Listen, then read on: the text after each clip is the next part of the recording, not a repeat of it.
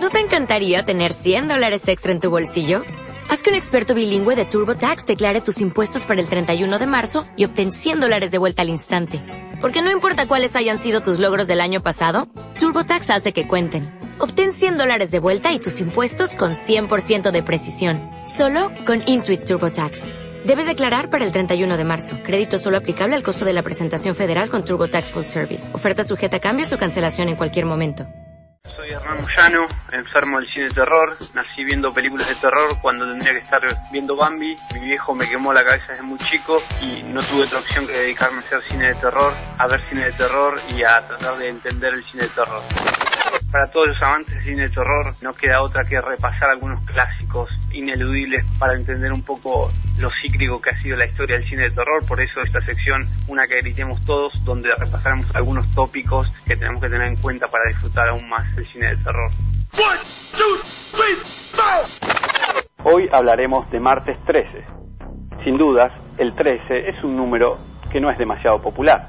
De hecho, siempre estuvo asociado con lo maligno desde el viernes 13 de 1307, fecha en la que fueron quemados vivos varios miembros de los caballeros templarios por la Santa Inquisición, pasando por la Última Cena y sus 13 comensales, la cábala que enumera 13 espíritus malignos, lo mismo que las leyendas nórdicas, o el hecho de que el capítulo 13 del Apocalipsis corresponda al anticristo y a la bestia, no lo hacen ser el número que elegirías para debutar en Boca. Este signo maligno debía llevarse al cine, y allí es donde nace una de las sagas más populares de la historia del cine de horror viernes 13 o como se la conoció en nuestro territorio, martes 13. Friday the 13th. Martes 13 es un exploitation que aprovechó el éxito de Halloween de John Carpenter y ayornó su propuesta de asesinos enmascarados que ataca adolescentes en lo más profundo del bosque. El atormentado Jason Borges muere ahogado en el lago y regresa convertido en una especie de X-Men del terror para tomar venganza de los adolescentes que todos los años visitan su territorio. Borges es un boludazo de 33 años que se esconde detrás de una máscara de hockey, mide 2 metros y pesa más de 110 kilos. De chico sufrió bullying y nunca conoció a su padre. Se dice que su madre, Pamela Borges, le pegó tres corchazos durante una noche de alcohol. Apareció en 12 películas y ha muerto alrededor de 7 veces, siendo 5 años los que oficialmente estuvo muerto y enterrado.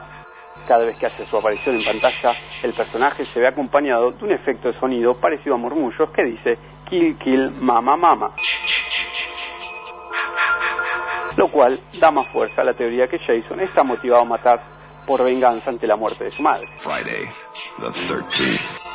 Betsy Palmer, quien interpretó el papel de Pamela Borges, tiempo después denigró su participación en la película, diciendo que solo había aceptado porque necesitaba tetas nuevas.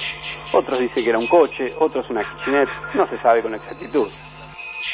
La lista de asesinatos de Jason Borges es de 181 hasta la última película.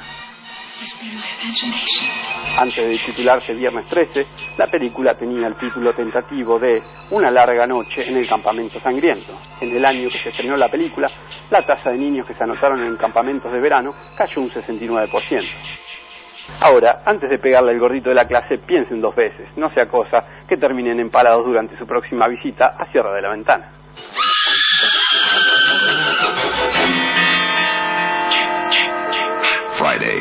The 13th.